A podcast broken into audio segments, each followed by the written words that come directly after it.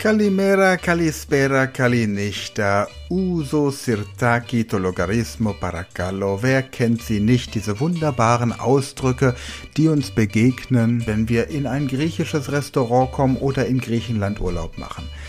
Aber möchtest du nicht auch endlich ein bisschen mehr erzählen können als einfach nur das, was beim Griechen auf der Serviette draufsteht? Dieser Podcast ist deine Lösung. Dieser Podcast bringt dich in 600 Folgen von dem Niveau 0 bis zu C2. Du entscheidest, wie lange du dabei bleibst und was du in welcher Intention lernen möchtest. Ich wünsche dir viel Spaß. Mein Name ist Sven Frank und hier ist die heutige Podcast-Episode. Herzlich willkommen zu einer neuen Folge dieser Podcast-Reihe Speed Learning Griechisch, der Podcast zum Lernen der griechischen Sprache. Letzte Woche hatten wir die Zahlen von 1 bis 20. Ich hoffe, du hast sie gut auf dem Schirm, kannst sie abrufen, vorwärts und rückwärts. Heute geht es um die Begrüßung und die Vorstellung. Wie begrüßt du jemanden? Wie fragst du jemanden nach seinem Namen?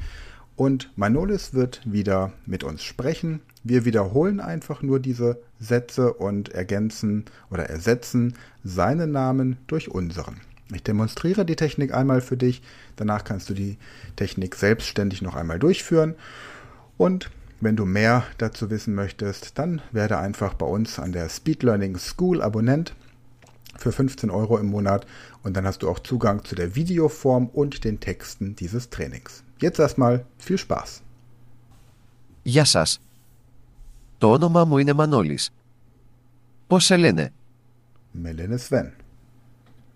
Χάρηκα για τη γνωριμία. Πώς είσαι; Όλα καλά. Είμαι μια χαρά, ευχαριστώ. Αντίο. Αντίο. Μπορείτε να χρησιμοποιήσετε αυτές τις προτάσεις για να χαιρετήσετε κάποιον και να συστηθείτε. Ας εξασκηθούμε μαζί σε αυτές τις προτάσεις. Επαναλάβετε μετά από μένα και αντικαταστήστε το όνομά μου με το δικό σας.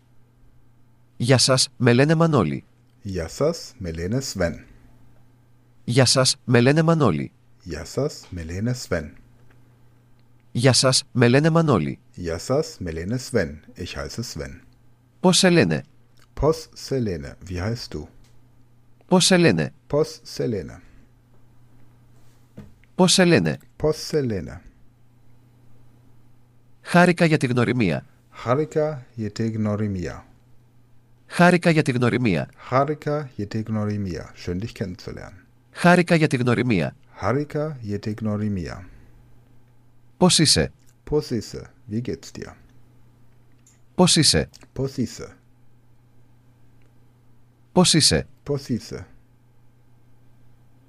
Είμαι μια χαρά, ευχαριστώ. Είμαι μια χαρά, ευχαριστώ. Es geht mir gut, danke. Είμαι μια χαρά, ευχαριστώ. Είμαι μια χαρά, ευχαριστώ. Είμαι μια χαρά, ευχαριστώ. Είμαι μια χαρά, ευχαριστώ. Αντίο. Adio. Tschüss, auf Wiedersehen. Αντίο. Adio. Αντίο. Adio. Γεια σας, με λένε Μανώλη. Γεια σου, με λένε Sven. Πώς σε λένε; Πώς σε λένε; Χάρηκα για τη γνωριμία. Χαρικά για την γνωριμία. Πώς είσαι; Πώς είσαι; Είμαι μια χαρά, ευχαριστώ. Είμαι μια χαρά, ευχαριστώ. Αντίο. Adio. Γεια σας, με λένε Μανώλη. Γεια σας, με λένε Sven. Πώς σε λένε; Πώς σε λένε; Χάρηκα για τη γνωριμία. Χαρικά για την γνωριμία. Πώς είσαι; Πώς είσαι; Είμαι μια χαρά, ευχαριστώ. Είμαι μια χαρά, ευχαριστώ. Αντίο. Adio. Γεια σας, με λένε Μανώλη. Γεια σας, με λένε Sven. Πώς σε λένε; Με λένε Sven. Πώς σε λένε; Χάρηκα για τη γνωριμία. Χαρικά για την γνωριμία. Πώς είσαι; Πώς είσαι; Είμαι μια χαρά, ευχαριστώ. Είμαι μια χαρά, ευχαριστώ. Αντίο. Adio. Ωραία. Ευχαριστώ. Τώρα δοκιμάστε αν μπορείτε ήδη να πείτε αυτές τις προτάσεις χωρίς τη βοήθειά μου. Στη συνέχεια, κάντε ένα διάλειμμα περίπου 20 λεπτών και παρακολουθήστε ξανά το βίντεο. Επαναλάβετε αυτή την άσκηση μέχρι να μάθετε αυτές τις προτάσεις. Στη συνέχεια, κάντε ένα διάλειμμα για μία μέρα και αν μπορείτε ακόμα να το κάνετε, δοκιμάστε ξανά μετά από μία εβδομάδα. Όλα. Καλή διασκέδαση και τα λέμε στην επόμενη άσκηση.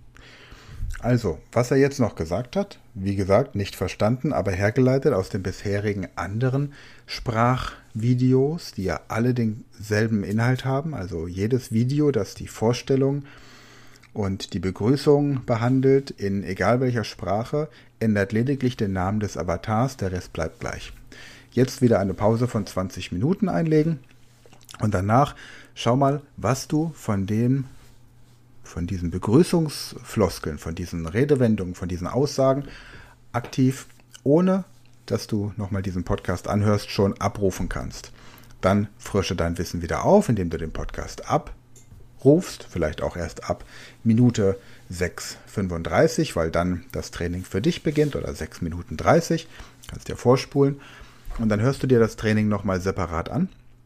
Und wenn du an einem Tag die ohne Hilfe des Podcastes diese kleine Gesprächssequenz wiederholen kannst, dann warte einen Tag, wiederhole es am nächsten Tag nochmal, dann nach zwei Tagen, dann nach einer Woche Und wiederhole morgen oder auch heute Abend nochmal die Zahlen von 1 bis 20, damit einfach das Wissen frisch bleibt, weil sich in deinem Gehirn Synapsen verknüpfen müssen, damit du das Wissen abrufen kannst. Jetzt bist du dran, wir hören uns nächste Woche. Bis dann. Γεια σας. Το όνομά μου είναι Μανώλης. Πώς σε λένε?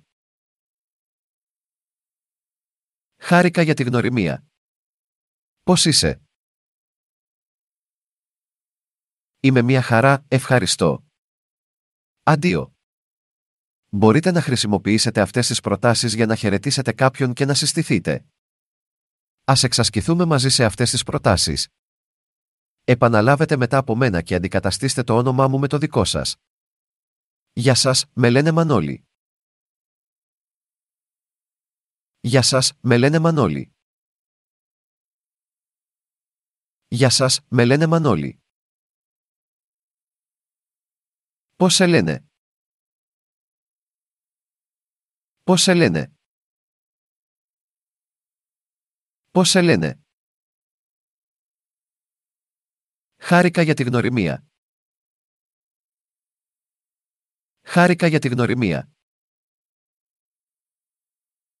Χάρηκα για τη γνωριμία. Πώς είσαι; Πώς είσαι; Πώς είσαι; Είμαι μια χαρά, ευχαριστώ. Είμαι μια χαρά, ευχαριστώ. Είμαι μια χαρά, ευχαριστώ. Αντίο. Αντίο. Αντίο. Γεια σας, με λένε Μανώλη. Πώς σε λένε; Χάρηκα για τη γνωριμία. Πώς είσαι; Είμαι μια χαρά, ευχαριστώ. Αντίο. Γεια σας, με λένε Μανώλη. Πώς σε λένε;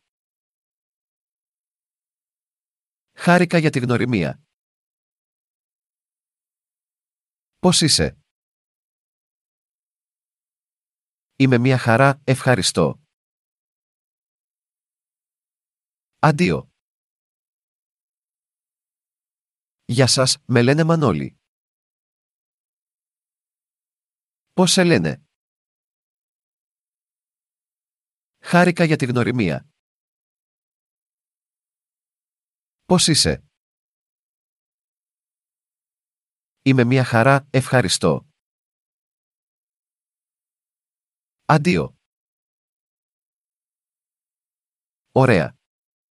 Τώρα δοκιμάστε αν μπορείτε ήδη να πείτε αυτές τις προτάσεις χωρίς τη βοήθειά μου. Στη συνέχεια, κάντε ένα διάλειμμα περίπου 20 λεπτών και παρακολουθήστε ξανά το βίντεο. Επαναλάβετε αυτή την άσκηση μέχρι να μάθετε αυτές τις προτάσεις. Στη συνέχεια, κάντε ένα διάλειμμα για μία μέρα και αν μπορείτε ακόμα να το κάνετε, δοκιμάστε ξανά μετά από μία εβδομάδα. Καλή διασκέδαση και τα λέμε στην επόμενη άσκηση. Das war eine weitere Folge dieser Podcast-Reihe Speed Learning Griechisch, der Podcast für alle, die Griechisch lernen wollen. Ich freue mich, dass du dabei warst und wenn du das Tempo erhöhen möchtest, schneller und effektiver Griechisch lernen möchtest, dann gibt es zwei Möglichkeiten für dich.